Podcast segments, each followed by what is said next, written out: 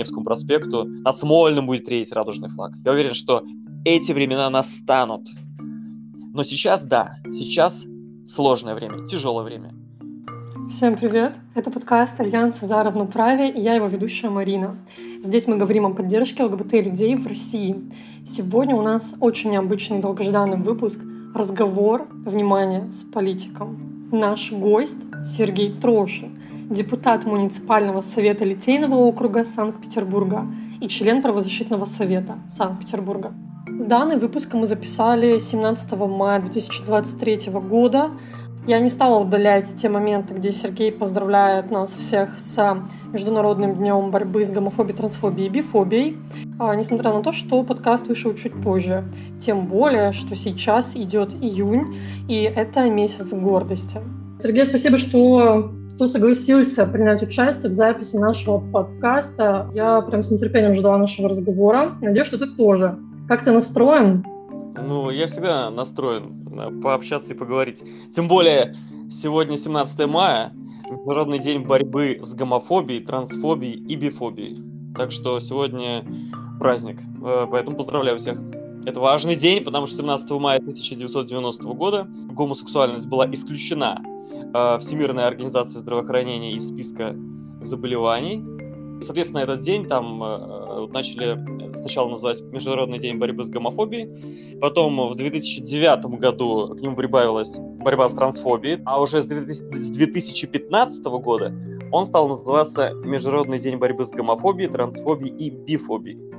Так что такой сегодня важный, действительно важный день. Да, это все так. Спасибо большое, что сделал кликбез. Это, правда, очень символичный день, что именно сегодня мы записываем наш второй выпуск. Хорошо, Сергей, а можешь рассказать, почему для тебя это важно, что, например, сегодня такая дата, и для тебя это что-то важное, насколько я слышу?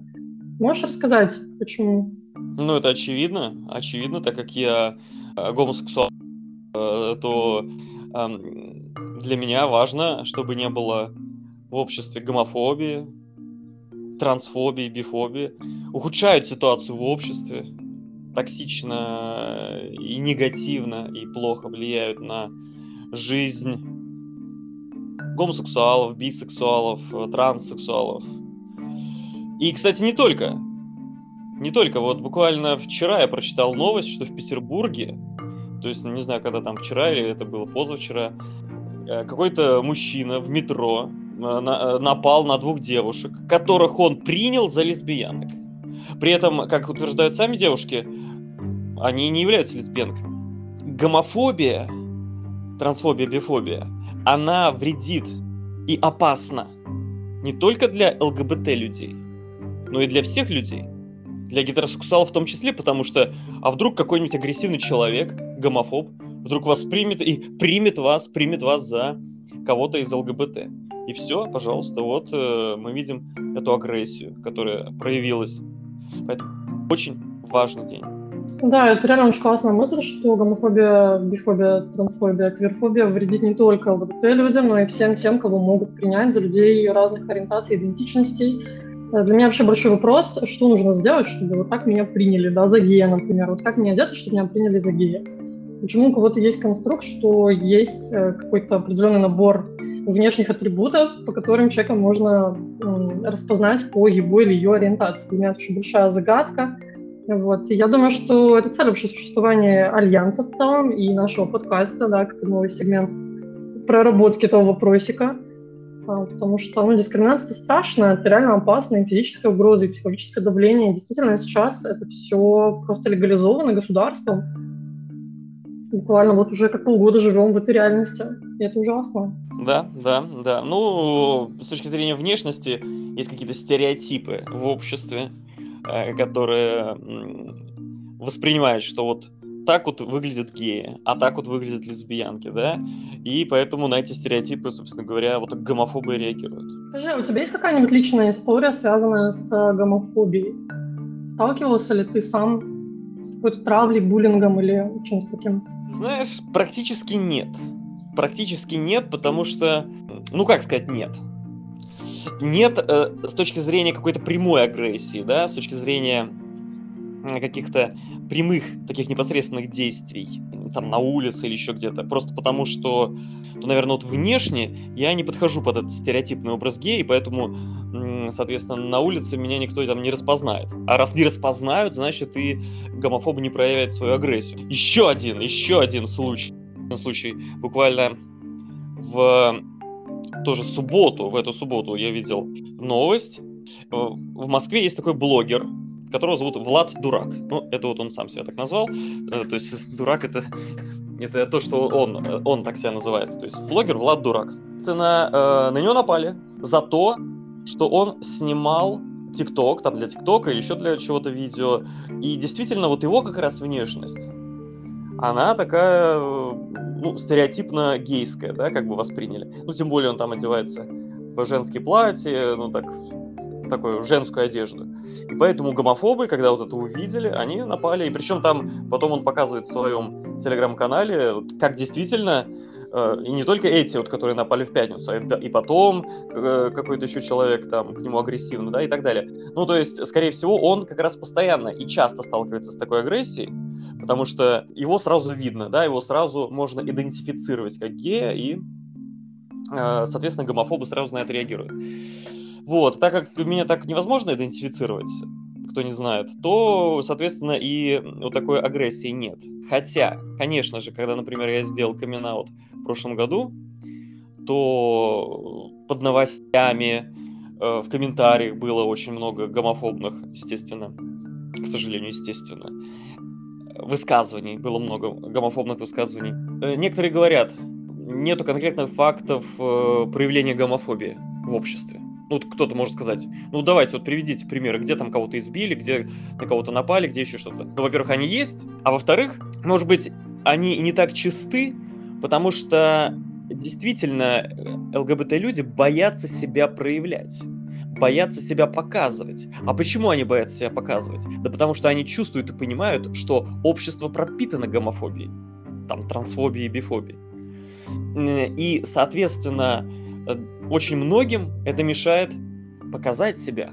А если человек себя таким образом не показывает, ну, да, действительно, в таком случае вроде как его и не могут идентифицировать, а значит и вот э, на него не проявляется в, какой-то, в каком-то моменте. Это какая-то агрессия, да, связанная с гомофобией.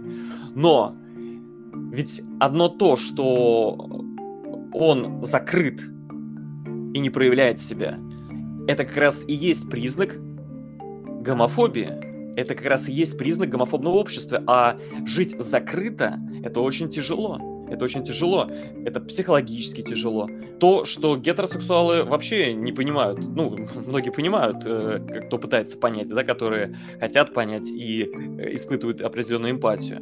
Но многие, э, они даже не понимают, что за проблема. Что за проблема, да? Потому что они говорят, ну мы же, мы же вот не выпячиваем свою ориентацию.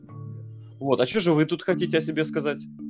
Ребята, обращаясь к гетеросексуалам, говорю я им, э, так вы на самом деле выпячиваете свою ориентацию, вы просто не знаете, что вы выпячиваете ее. Потому что в гетеронормативном обществе, если ты ничего не сказал о своей ориентации, то ты по умолчанию воспринимаешься всеми как гетеросексуал. Поэтому, если ты ничего про свою ориентацию не сказал, ты гетеросексуал, ну, то есть тебя так воспринимают. Поэтому и нет и необходимости совершать этот камин -аут. Не то, что тебя, эм, а тебе от, от ориентации вообще не думают. И такой, ой, это человек без ориентации. Нет, сразу на подсознательном уровне автоматически воспринимается, что это гетеросексуал. До тех пор, пока он себя не обозначил как-то по-другому. И поэтому гетеросексуалы многие не понимают этой проблемы. Да, зачем делать камин зачем рассказывать об ориентации? Вот. Почему это тяжело э, жить без камин -аут? Да потому что вам нет необходимости совершать камин потому что вы его уже совершили автоматически. Поэтому э, камин это очень важная вещь э, для многих людей, конечно, вот этот выход из шкафа, да, и для меня вот в свое время был год назад потому что это, конечно, и такое психологическое освобождение, и уже не надо как-то скрываться. Это очень важная штука. Говоря о том, что э, там вроде я как не чувствую проявления какой-то гомофобии, на самом деле, конечно, я долгое время ее чувствовал. Именно поэтому я так не мог долго принять себя. Именно поэтому я так не, долго не мог там сделать камин -аут, потому что я чувствовал, что общество гомофобно, что это негативно воспринимается.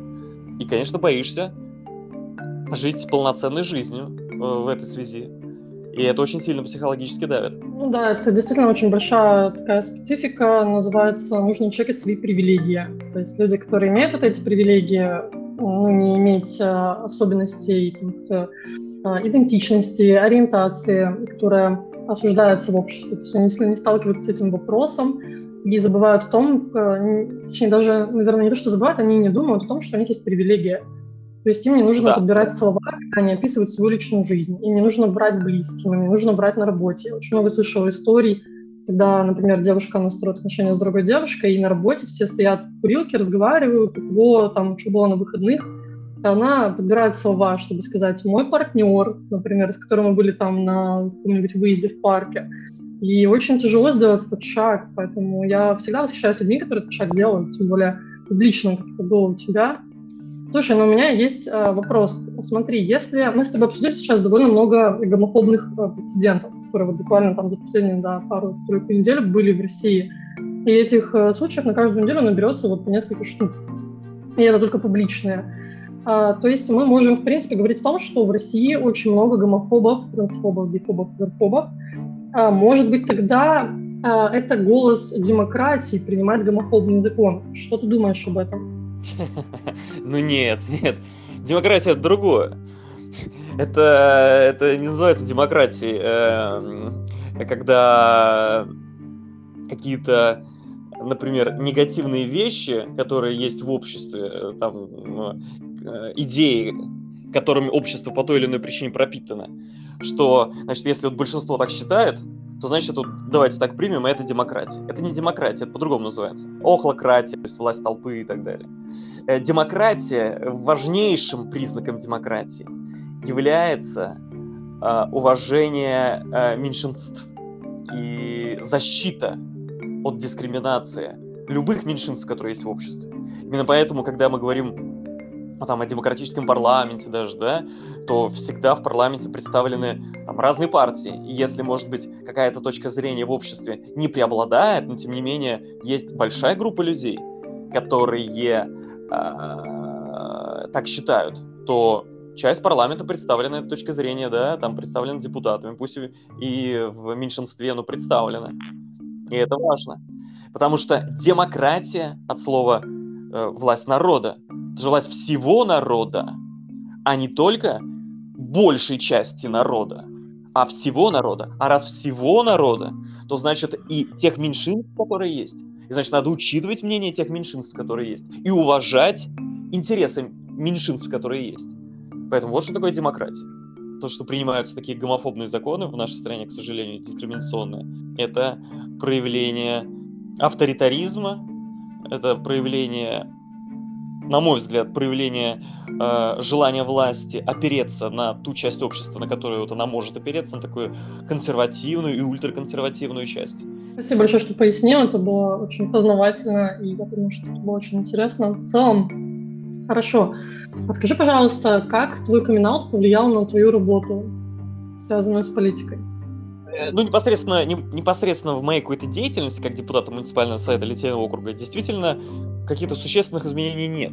Другое дело, что действительно э, многие ЛГБТ-люди, узнав о моем камин а вот чем важны, например, публичные камин То есть вообще любые камин конечно, важны. Это безусловно, потому что любой камин он уменьшает гомофобию он уменьшает дискриминацию ЛГБТ-людей, потому что всегда, когда человек рассказывает о своей ориентации, он становится видимым, а раз он становится видимым, то люди, которые находятся вокруг него, его друзья и так далее, они понимают, ой, это мой друг, а он, оказывается, гей, не надо быть гомофобом, да, это же мой друг, как я могу быть там против своего друга.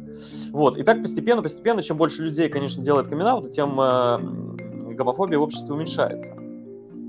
Вот, а чем важны публичные камин э, Суть публичного камин то, что он охватывает большую часть аудитории, а значит, э, оказывает большее влияние на общество, Например, для меня очень важно было видеть э, камин олимпийского чемпиона по прыжкам в воду, Тома Дейли там, или других публичных лиц, актеров, певцов. Потому что, когда они это говорят, об этом становится известно многим. В частности, тут мне стало известно. И когда мне это становится известно, я понимаю, что, ну, я чувствую какую-то поддержку, я чувствую вдохновение, я понимаю, что вот известные, успешные люди, они, оказывается, тоже э, ЛГБТ-люди, да, и это меня очень поддерживало, это меня очень вдохновляло.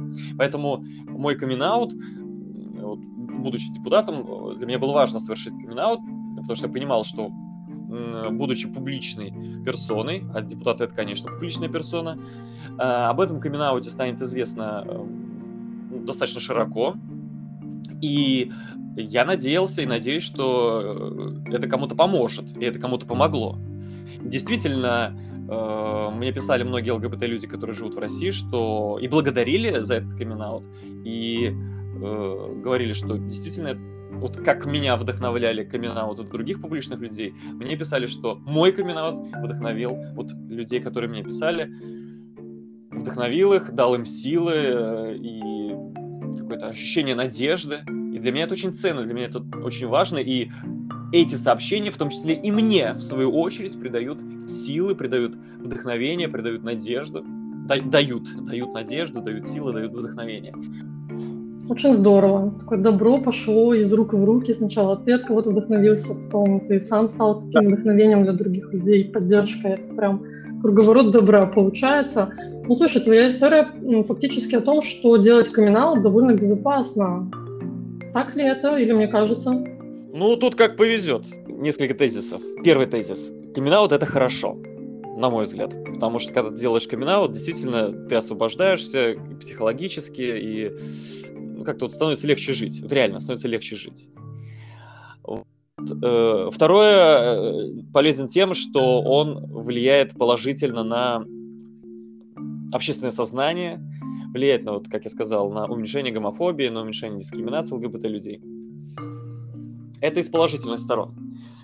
Другое дело, что, конечно, в гомофобном обществе все-таки э, есть определенный риск э, в камин -аутах. Потому что, ну, неизвестно, с кем столкнешься, да, кто окажется в твоем окружении. Человеку надо взвешивать, насколько безопасно ему сделать камин в данный момент. То есть, может быть, если этот человек зависит от кого-то в финансовом плане или еще в каком-то, кто является гомофобным, вот сделал камин и все, и там человека лишили, да, э, чего-то. Вот, или, например, эм, человек чувствует, что он в каком-то находится гомофобном окружении, однозначно таком гомофобном, очевидно гомофобном. То есть надо взвешивать риски, надо взвешивать риски. Вот, ну вот я взвесил, по крайней мере, э, значит, и решил, что надо, пора бы уже сделать, да тем более я до этого активно уже выступал с ЛГБТ-повесткой, да, мои коллеги-депутаты и по Литейному округу, и по другим муниципальным образованиям, вот, оппозиционные, все поздравляли, все благодарили, все говорили, что очень здорово. Э, в партии тоже позитивно отнеслись. Поэтому для меня, для меня достаточно, вот так как окружение мое, оно такое поддерживающее, да, и не гомофобное, то в этом смысле э, для меня было достаточно безопасно. Что стало последней каплей, я думаю, что не было какой-то последней капли, просто уже подошла внутренняя готовность, и когда вот тот э, человек, э, Максим Дрожжин, который мне позвонил и в мае прошлого года и предложил, говорит, слушай, Серега, а вот я хочу с тобой интервью записать для, для портала Парни Плюс. Готов ли ты записать, записать интервью? Я говорю, да без проблем, давай запишем. 24 мая писали интервью, в котором я сделал камин но само интервью вышло только 24 июня, поэтому вот можно сказать, что официальным камин все-таки является день 24 июня.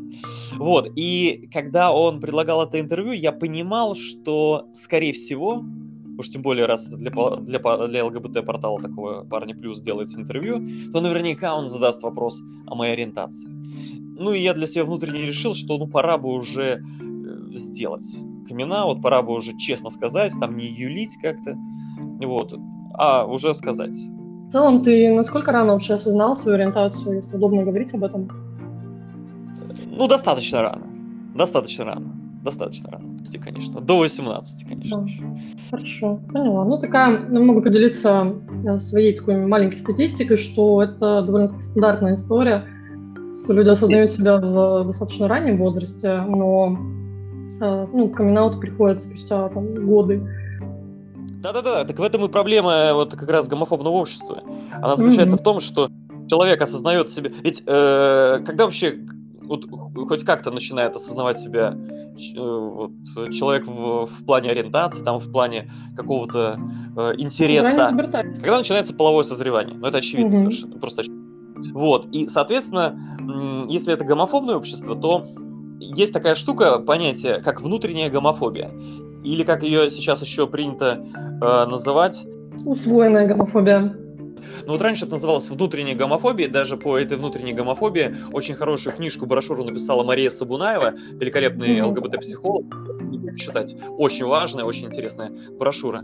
Ну так вот, и э, получается что? Человек растет в гомофобном обществе, он впитывает вот ту матрицу гомофобную, которую со всех сторон ему говорят, что это плохо, это плохо, это плохо. Вот. Он впитал себя, а вдруг потом в какой-то момент он понимает, что а он сам такой, он сам оказывается из ЛГБТ. И вот здесь очень часто начинается вот эта внутренняя гомофобия. Он не может принять себя. И начинается жесткий внутренний конфликт. Что ты понимаешь, что вот я, я гей, но все мне что это плохо. И, и вроде я сам это уже усвоил, а, а я сам гей. И вот здесь очень, очень жесткий у многих начинается внутренний конфликт, который происходит именно в гомофобных обществах. И э, хорошо, если кто-то быстро справляется с этим, а кто-то долго. Кто-то долго не может себя принять. То есть понимает свою ориентацию достаточно рано, а принять не может долго. И все это время живет во внутреннем конфликте, серьезном. И что, конечно, влияет на качество жизни. Вот, кстати, об этом конфликте внутреннем и внутренней гомофобии снят да и не только внутренней гомофобии. Снят очень хороший фильм «Молитвы за Бобби». Американский фильм на основе реальных событий. Там Сигарни Уи. Рекомендую посмотреть. Это великолепный фильм. Спасибо большое, что поделился личной историей. Мне кажется, очень ценная, очень поддерживающая. Фильм действительно очень крутой. Он про активизм, да, вот как раз хотела перейти к теме активизма. Как ты думаешь, э, ну, не знаю, с точки зрения и человека, очень вовлеченного в политику, и человека с огромным э, стажем активизма, как ты думаешь, какие сейчас перспективы у ЛГБТ-активизма, поддержки прав, э, ну, в перспективе, может быть, отмены закона внутри России? Многие уезжают, кто-то принципиально остается. Что ты думаешь о вообще возможностях безопасности, продолжения вот этого движения за поддержку ЛГБТ-людей, или может уже пора сдаться, потому что уже со всех сторон зажали? Ну, уж точно никогда не надо сдаваться, как говорил Уинстон Черчилль, никогда, никогда, никогда не сдавайтесь. Очевидно совершенно, что сейчас из-за вот этого репрессивного дискриминационного гомофобного закона, который был принят в конце прошлого года, к сожалению, какие-то публичные активности практически невозможны. Ну или возможны, но под угрозой очень большого штрафа. Очень большого, который, к сожалению, большинство простых людей не, не могут осилить. Не могут осилить. Мы видим, как вот недавно буквально тоже еще один из примеров гомофобии и применения, кстати, этого закона гомофобного. Была пара э, гражданина Китая. Сюи Хао, а, Хао... Вот, ну вот он и Гела Гагишвили. И, значит, что произошло? Они спокойно жили в России, в Казани, снимали э, там видео на Ютубе, ТикТок, еще где-то, жили э, своей жизнью, и вдруг на них кто-то написал донос по поводу как раз так называемой ЛГБТ-пропаганды. В итоге Хао Ян Сюю, значит, его осудили сначала там решение свободы на сколько-то суток, на 7 суток, ну, такой административный арест. Вот, а потом э, и стали с последующей депортацией в Китай. По поводу Гела Гагишвили, значит, там сначала в суд отправили дело, потом его вернули обратно в полицию, потом обратно отправили в суд, и вроде бы тоже какой-то большой штраф присудили, там порядка 100 тысяч рублей или что-то такое. Они уехали из России, они уехали в Турцию, насколько я знаю. Это мы как раз здесь видим пример того, когда люди, даже особо не занимающиеся каким-то активизмом, а просто вот жившие открыто, попали под этот закон. Репрессивной, да, дискриминационной, гомофобной. О запрете так называемой ЛГБТ-пропаганды. Почему говорю так называемой? Потому что понятно, что никакой пропаганды вообще там сексуальной ориентации в принципе быть не может. И мы видим на примере этого, что действительно э, какое-то публичное сейчас выражение себя или какой-то ЛГБТ-активизм публично очень опасен с этой точки зрения. Но э, для меня совершенно очевидно, что многие люди, которые остались, не публично, но как-то будут поддерживать друг друга и поддерживать друг друга, встречаются, общаются. Э, и мне кажется, что сейчас вот этот трудный, действительно трудный период, темный период в истории нашей страны, в истории ЛГБТ-сообщества в России, важно еще больше консолидироваться, еще больше солидаризироваться, почувствовать плечо друг друга, помогать друг другу, вот чувствовать сообщество. И пройдя через это, стать еще сильнее. Я абсолютно уверен, кстати, что это темное время пройдет. Я абсолютно уверен, что в России все будет хорошо, и в том числе с точки зрения прав ЛГБТ.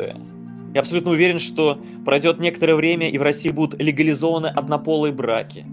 Я уверен, что по Невскому проспекту спокойно пройдет гей-парад, а над административными зданиями, как во всех городах Европы и мира, э, будут развиваться радужные флаги во время проведения гей-парада. Как мы помним, в прошлом году над Бундестагом в Берлине э, развивался радужный флаг во время проведения гей-парада в Берлине. Также и у нас когда-нибудь по Невскому проспекту над Смольным будет реять радужный флаг. Я уверен, что эти времена настанут. Но сейчас, да, сейчас сложное время, тяжелое время. Через, через него надо пройти, выстояв, выдержав, не сломаться, а значит поддерживать друг друга, консолидироваться. Я убежден, что впереди нас ждет хорошее, радужное время. Очень мотивирующе, потрясающе просто. А есть ли у тебя какой-то совет, который ты можешь дать ЛГБТК людям, которые хотят заниматься политикой или которые уже ей занимаются, но пока не делали камин Знаешь, вот я, например, э, что в итоге меня и к камин привело, и к тому, что я начал сначала заниматься ЛГБТ-повесткой, в принципе, да, э, будучи в политике, это то, что Однажды на кинофестивале, на ЛГБТ кинофестивале Кокобок в 2000 вроде бы 12 или 13 году, или 14, 13 наверное, вот, значит, я пообщался, там приезжал э, польский политик, открытый гей, Роберт Бедрон, а он был и мэром города в Польше, несмотря на то, что он был открытый гей. А, и при том, что Польша то есть понятно, что с точки зрения России она гораздо менее гомофобная, но с точки зрения других европейских она достаточно гомофобная, достаточно консервативная. Тем не менее, он мог быть, смог быть и мэром города, и потом избирался э, в польский парламент. Сейчас является депутатом Европарламента от Польши. И я тогда его спросил, а вот как действительно политику открытому гею быть в политике в гомофобном обществе? Вот. Э, но он тогда дал какие-то советы, сказал, что нужно постепенно внедрять свою политическую повестку темы, связанные с правозащитой, с борьбой с дискриминацией. Не только ЛГБТ людей, а всех остальных э, людей, которые подвергаются дискриминации, и всех остальных групп, которые подвергаются дискриминации. И постепенно, в том числе и э, высказываться на тему э, борьбы с дискриминацией ЛГБТ людей. И вот так вот постепенно-постепенно вот этот страх того, что тебя как-то тема э, э, ЛГБТ э, может дискредитировать, этот страх уйдет. Потому что, конечно, у многих политиков, которые находятся в гомофобном обществе, они боятся касаться ЛГБТ-темы. Потому что они думают, что это и, или камин их, или, в принципе, то, что они будут затрагивать ЛГБТ-тему, это их как-то дискредитирует. А, я тоже когда-то боялся. Реально я очень этого боялся. Но вот постепенно, и в том числе Роберт Бетрань меня вдохновил на это. Постепенно, постепенно я понял, что, ну, во-первых, моя ориентация никогда не изменится. Значит, я должен это принять в себе однозначно. А так как я хочу заниматься политикой, и вот мне надо было как-то это совместить. Но я понял, что для себя, что вот я хочу, да, я, для меня важно, для меня важно э, быть в политике и одновременно с этим э, бороться за права ЛГБТ людей. Потому что, конечно, это, как я уже говорил до этого, дает силы, это очень вдохновляет, это э, дает мотивацию, мотивацию продолжать заниматься политикой. Я вижу свою миссию в том, чтобы свою политическую миссию в том, чтобы в итоге, чтобы не было дискриминации ЛГБТ людей в России. Значит, поэтому да, давая советы политикам, э, которые ЛГБТ-политики, которые, может, занимаются политикой или которые хотят прийти в политику. Ну, хочу сказать, не надо бояться. Я тоже боялся, вот я реально, я боялся, я боялся в свое время, а, будучи политиком, открыто говорить об ЛГБТ. Я боялся. Но я преодолел себе этот страх и обрел важный смысл. Все очень важно, чтобы было больше людей, таких как ты, в разных сферах, но в частности в политике, потому что ну, у меня есть такое ощущение, что как будто бы людей, поддерживающих права ЛГБТ-людей, ну, суммарно не так много. Что вот гомофобия легализована, и она как грибы просто растет ну, бесконечно уже в геометрической прогрессии. И людей, которые, наоборот, открыто поддерживают э, права человека, базовые, по сути, их очень мало, их не слышно и не видно, поэтому мне очень отвлекается твоя концепция по публичным камин Вот, но я думаю, что зона политики, она наиболее э, зыбкая в этом вопросе, и поэтому будет очень круто, если и в других регионах э, будут появляться люди, которые смогут доказать, что это реально. В России в том числе, это гомофобная страна, да, но много ЛГБТ-людей живут, работают в разных профессиях, вот. Э, у нас даже музыканты боятся делать камин что уж говорить про политику. А, казалось бы, да, люди творческие могут много себе позволить, но нет. И это очень пугает. То есть хочется, чтобы мы не закрывались еще больше, а наоборот выходили на свет из этой пещеры э, неандертальцев, которые нас э, зачем-то загоняют. То есть хочется как-то в сторону цивилизованного общества, наверное, идти, да, а не наоборот деградировать. Я верю в то, что Россия в итоге повернется лицом к Европе, а, пойдет по пути интеграции с Европой, в итоге станет членом Евросоюза. Я вижу для России, для своей страны такое будущее, европейское будущее. И эта вера позволяет мне оставаться в России.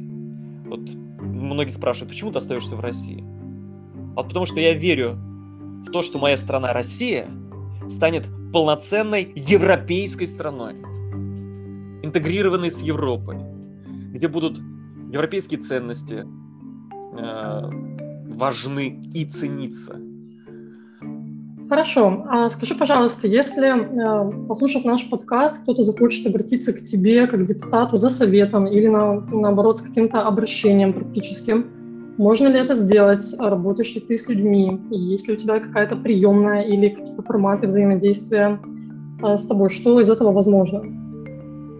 Да, конечно, конечно. Это на самом деле очень важно. Э, очень важно, потому что ведь э, вот даже понятно, что по любому вопросу ко мне можно обратиться, по любому вопросу. Другое дело, что важно сказать, чтобы ну, не было каких-то завышенных ожиданий, что муниципальный депутат, к сожалению, полномочия муниципального депутата достаточно малы. От своего имени написать обращение в органы исполнительной власти. И тем самым как бы усилив, усилив обращение человека. Потому что очень часто, когда люди обращаются в органы исполнительной власти, э, эти органы, ну, как-то невнимательно относятся к обращениям людей. Но если это обращение пишет депутат, э, пусть даже муниципального уровня, то уже органы исполнительной власти более внимательно относятся и э, порой с большим энтузиазмом реагируют на эти обращения. Поэтому, когда люди обращаются ко мне, я, соответственно, беру и уже прикладывая обращение, во-первых, человека, пишу уже на своем бланке обращение в тот или иной орган. Вот таким образом я могу помочь. А, плюс к этому важно, конечно, сказать, что вот сейчас мы видим, как ЛГБТ-люди в России, которые, к сожалению, подвергаются дискриминации и каким-то вот актам насилия, агрессии, как, например, это было вот с этим э, московским блогером Владом, Он же потом э, в своем блоге, э, в телеграм-канале, показывал, что он пошел в полицию. После нападения на него он пошел в полицию. И он выложил там аудиозапись, как разговаривали с ним в полиции. И на мой взгляд, это, конечно, было абсолютно по-хамски, то, как с ним разговаривали. Вот, там про его ориентацию, там ему что-то там говорили. И поэтому, по этой причине, очень часто многие ЛГБТ-люди, даже подвергшиеся агрессии, боятся идти в полицию. Не хотят идти в полицию, потому что там они тоже столкнутся с какой-то дискриминацией. Хотя бы даже со словесной дискриминацией, что тоже является серьезным. Потому что это является таким серьезным психологическим давлением, когда ты, на тебя и так что-то там, например, нападение совершили, пошел в полицию, а там еще с тобой как-нибудь разговаривают пренебрежительно и вот э, тоже с таким гомофобным подтекстом. Вот. А поэтому э, я э, предлагаю, призываю э, тех, кто вот меня слышит и кто сталкивался со случаями агрессии, э, дискриминации любого уровня, э, писать мне писать мне, и здесь уже я могу тоже писать, обращаться в органы исполнительной власти, в том числе там в структуры МВД. Или мы можем через наших депутатов Законодательного собрания Петербурга, Александра Шишлова, например, э, бывшего уполномоченного по правам человека в Петербурге, который тоже очень внимательно всегда относился к ЛГБТ-теме и всегда включал в свой доклад уполномоченного темы о Э, дискриминации ЛГБТ-людей. Или через Бориса Вишневского, все-таки обращение человека, который подвергся дискриминации, было воспринято э, внимательно, серьезно. Поэтому вот э, я призываю тех, кто подвергался дискриминации, э, писать мне, а дальше через меня, либо через Вишневского, либо через Шишлова обращаться в другие органы исполнительной власти, которые могут, э, могут и должны реагировать на факты агрессии, нападения. Поэтому пишите, пишите, пишите мне. Как писать? Ну, может быть, где-то будет выложено, да, мои контакты? Да, оставим, конечно, твои контакты в описании этого подкаста, поэтому обязательно чекните и можете написать, связаться с Сергеем. Спасибо большое за эту возможность. Действительно, как мы можем э, знать о статистике гомофобии, если нет обращений, да, если люди боятся даже обратиться элементарно, пробуем эту э, систему сломать и немножко вывести все это, опять же, более цивилизованный уровень. Огромное спасибо за то, что ты и твои коллеги выдаете такую возможность для людей, которые проживают такой опыт, его очень много. И если мы будем молчать, ничего не изменится, и очень просто все работает. Делаем, что можем, и верим в лучшее. Да, да, да. Я понимаю, что действительно иногда сложно бывает рассказать вот, э, об этом, но э, об этом важно говорить, потому что если об этом не говорить, то э, многие говорят, ну, многие, много, ну, действительно многие, ну, вот кто-то точно, да, может сказать, ну, так э, нет обращений, а значит, наверное, и проблемы такой нет. А если проблема не идентифицирована, если она не зафиксирована, то э, и не начинается ее решение. Вот в чем проблема. Да, Поэтому... конечно. Нет статистики отказов, потому что если приходит отказ, что мы не будем по вашему делу работать, это тоже результат, и это тоже важно. Это можно прикладывать да. для дальнейших судебных разбирательств, если они будут.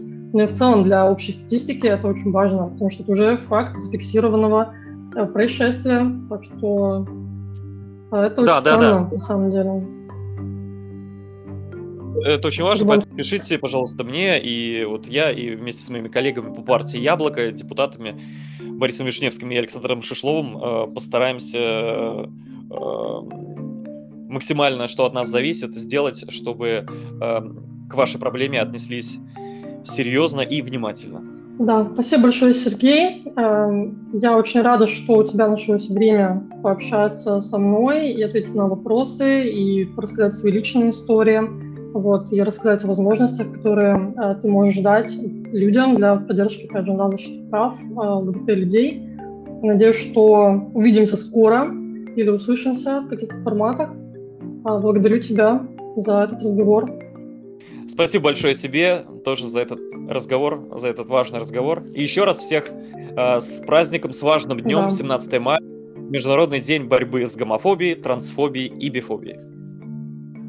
Что вы думаете, совместима ли политика и ЛГБТ? Делитесь своим мнением в нашем телеграм-канале Альянс гетеросексуалов и ЛГБТ за равноправие. Пишите обращение Сергею Трошину. И если вы гетеросексуальны и цисгендерны и хотели бы поделиться своей историей поддержки ЛГБТ-сообществу, пожалуйста, свяжитесь со мной. Я буду рада рассказать вашу историю в нашем подкасте или же пригласить вас гостем в выпуск нашего подкаста «Альянс за равноправие». Потому что мы считаем, что все возможные голоса должны быть услышаны.